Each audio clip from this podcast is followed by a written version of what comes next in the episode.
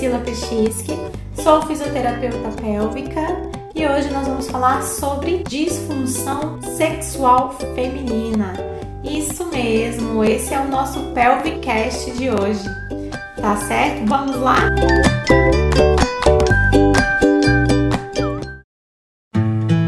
Então, disfunção sexual. O que, que quer dizer essas duas palavras, né? Disfunção sexual. Quer dizer que existe, que é uma dificuldade na resposta sexual, seja na excitação, seja na hora do desejo ou até mesmo no orgasmo, tá? Então, por que, que a gente vai abordar esse assunto?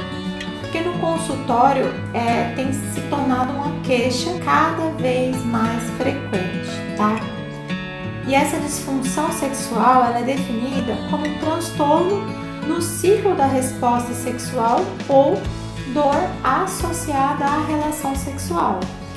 E isso resulta num sofrimento tanto da própria pessoa, pode interferir na qualidade de vida, na relação interpessoal dessa mulher, tá? E essa disfunção sexual ela pode ser subdividida.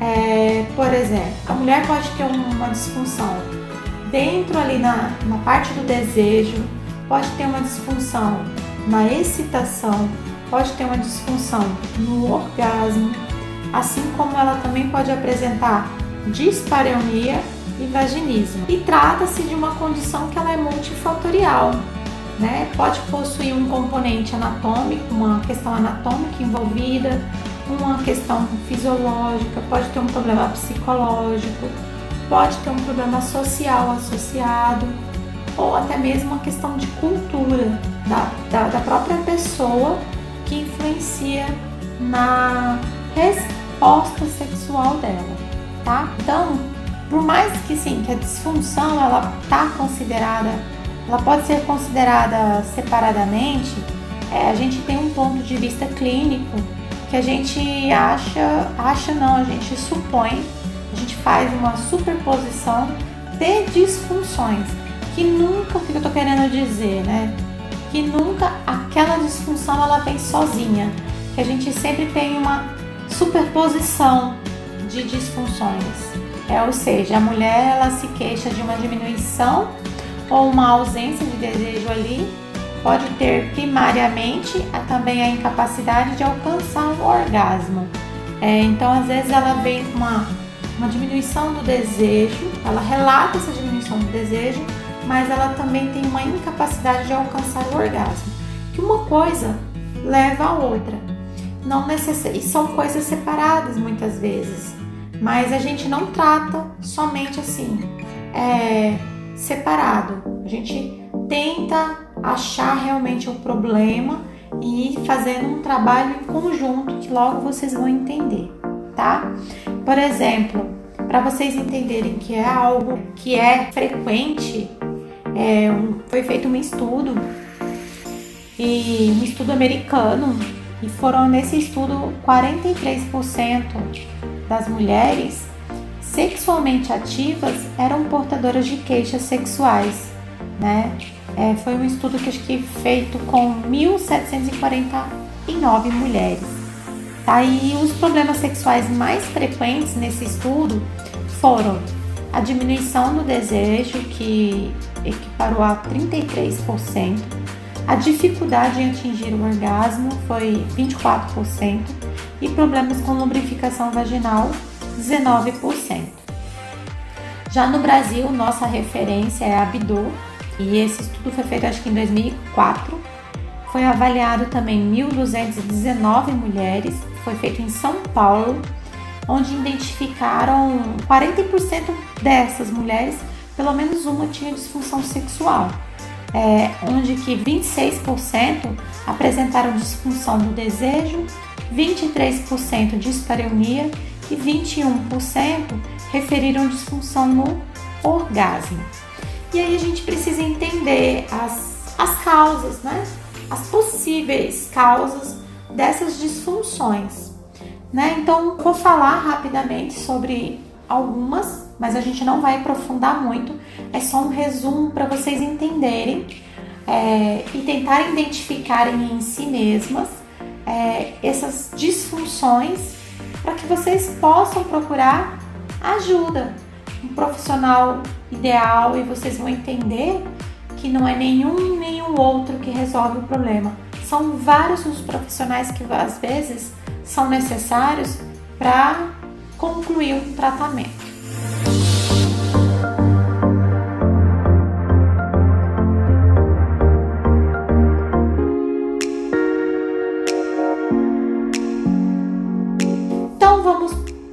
Partir da primeira causa que é vascular. Então, alterações vasculares podem causar, por exemplo, secura vaginal, podem causar dispareunia, tá? O que, que acontece? Tem uma diminuição do fluxo sanguíneo da vagina e do clitóris, que acabam resultando na perda da musculatura lisa que compõe né, a, vagina. Consequentemente, acabam tendo uma substituição desse tecido por um tecido fibroso, estabelecendo assim um enrijecimento e uma esclerose dessas artérias cavernosas que compõem ali do clitóris, que interferem na resposta de relaxamento e dilatação que deveria acontecer frente a um estímulo sexual, tá? E aí, tais sintomas, eles podem é, ser, ser seguidos de secura vaginal e dispareunia. Certo, meninas? Num outro episódio, eu vou falar somente de dispareunia. Então temos aí a parte também é uma, uma questão de disfunção causada por problemas neurológicos, por exemplo, uma lesão medular ou doenças que afetam o sistema nervoso central ou periférico, certo? Outra causa que ela pode ser hormonal, tá? A gente pode desenvolver uma disfunção sexual devido a um problema hormonal. O que eu tô querendo dizer isso? Que às vezes ocorre lá uma disfunção no eixo hipotálamo e hipófise. Por exemplo, às vezes cirurgias ou medicamentos. Às vezes aquela mulher tem uma falência ovariana precoce, estados hipoestrogênicos, que são algumas condições hormonais que desencadeiam disfunções sexuais são possíveis causas, tá? Questão do hormônio, tá? Eles interferem bastante, principalmente quando há uma deficiência de estrogênio ou testosterona, tá? Causam um ressecamento vaginal muito grande, diminuição do desejo e uma disfunção na excitação. Muitas vezes a pessoa ela tem que procurar um endócrino para fazer um ajuste tá? Na parte hormonal. Claro, tendo sempre uma avaliação médica. Então, uma outra causa que pode desenvolver uma disfunção sexual é quando também afeta o nosso sistema muscular. Então, alguns músculos que formam o nosso assoalho pélvico, e em particular o músculo elevador do ânus e os músculos perineais, eles participam ativamente da função e resposta sexual feminina. E aí aqui eu vou falar um pouquinho mais, porque já entra também a minha especialidade, tá? Então, aqui os músculos bulbo cavernoso e isquio cavernoso que compõem a musculatura nossa do períneo, né, a musculatura perineal, quando voluntariamente eles são contraídos, eles acabam contribuindo e incrementam a excitação e o orgasmo, tá? E esses mesmos músculos também são responsáveis pelas contrações rítmicas e involuntárias que acontecem durante a fase do orgasmo. Olha para vocês verem quanto o quanto é importante a saúde da musculatura perineal. Então, os músculos elevadores do ânus, que foram aqueles primeiros que eu citei, eles também modulam a resposta motora do orgasmo, assim como a receptividade vaginal à penetração. Então, quando esses músculos eles se tornam hipertônicos, eles possibilitam o aparecimento, por exemplo, do vaginismo ou até mesmo da dispareunia. Hipertônicos são aqueles músculos rígidos, tá, gente? E ao contrário agora, tá? Quando o feixe muscular ele vai apresentar um sinal de hipotonia, pode se acontecer um caso de anos anorgasmia coital, tá? Ah, e até mesmo também quando tem hipotonia dessa musculatura, é comum acontecer um dos sinais, tá? Não é porque é comum, porque é normal, mas muitas vezes é, pode ter incontinência urinária durante o orgasmo, tá? Então, às vezes a mulher perde xixi na hora do orgasmo. Provavelmente é porque ela pode ter em alguns feixes, alguma parte da musculatura dela é, apresenta sinais de hipotonia. E aí é importante a avaliação do assoalho pélvico para a gente identificar a falha desse sistema muscular e se existe essa falha, tá? Mas é uma das causas. Então, se você apresenta muita dor na relação sexual, você sente o seu assoalho pélvico rígido, duro, firme, como se ele tivesse contraído o tempo todo, e dor na penetração, vocês podem suspeitar de uma disfunção sexual. E o contrário também acontece. Se a musculatura está muito flácida, sem ativação, sem resposta, você pode ter anorgasmia ou até mesmo a perda de xixi durante o orgasmo.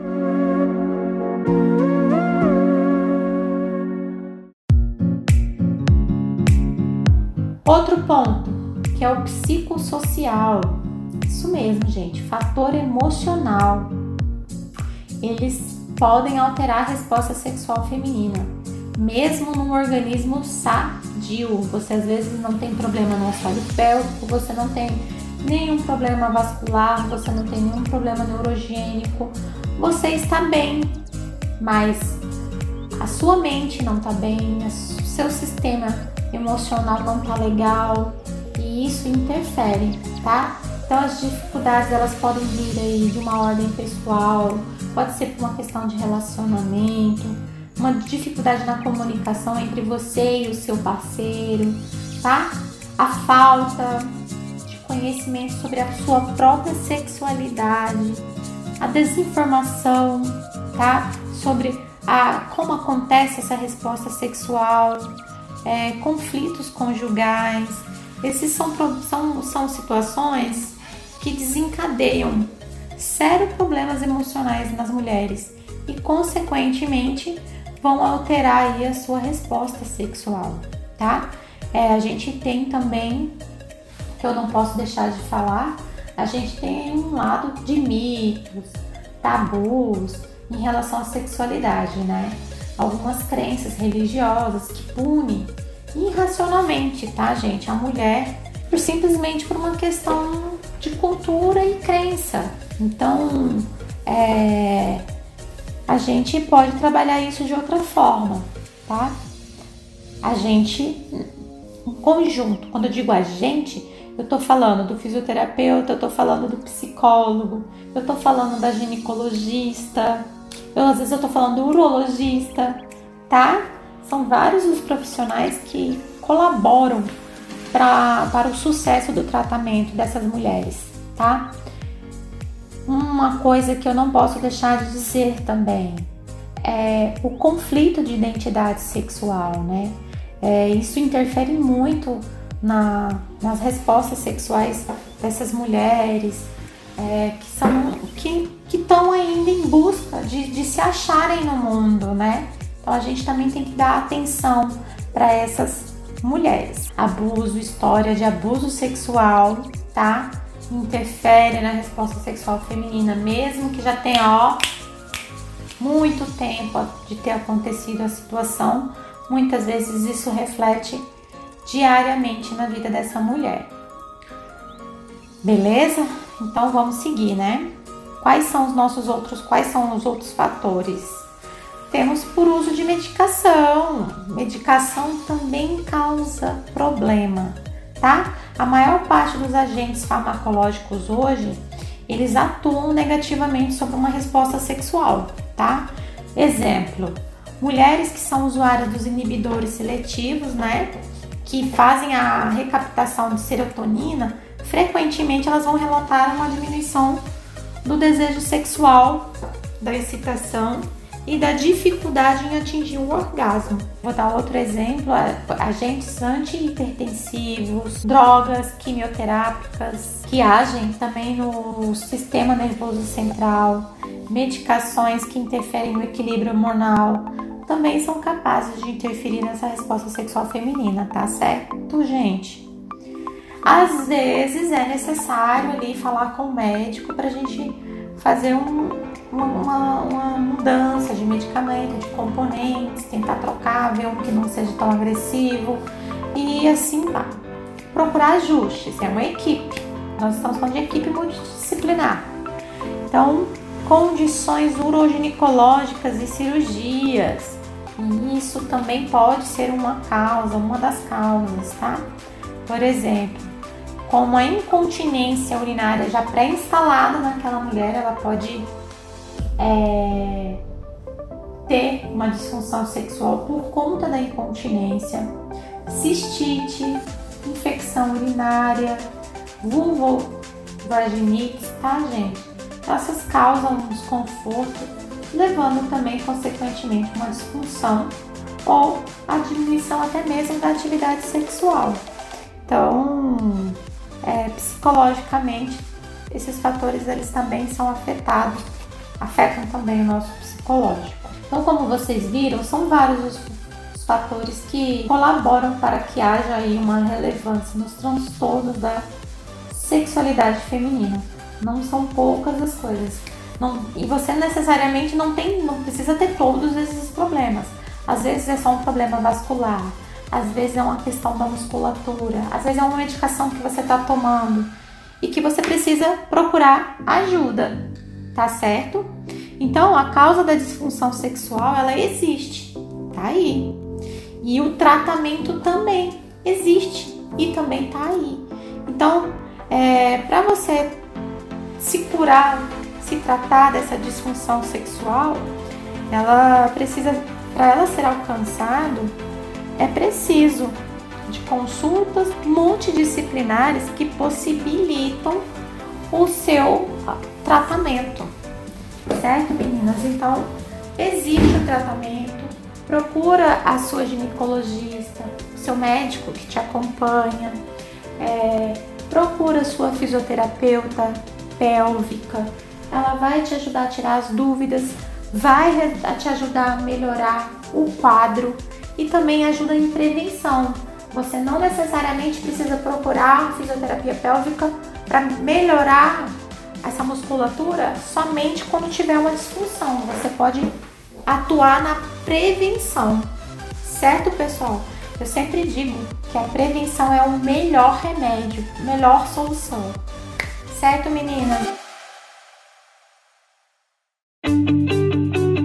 Era isso a informação que eu precisava passar para vocês hoje.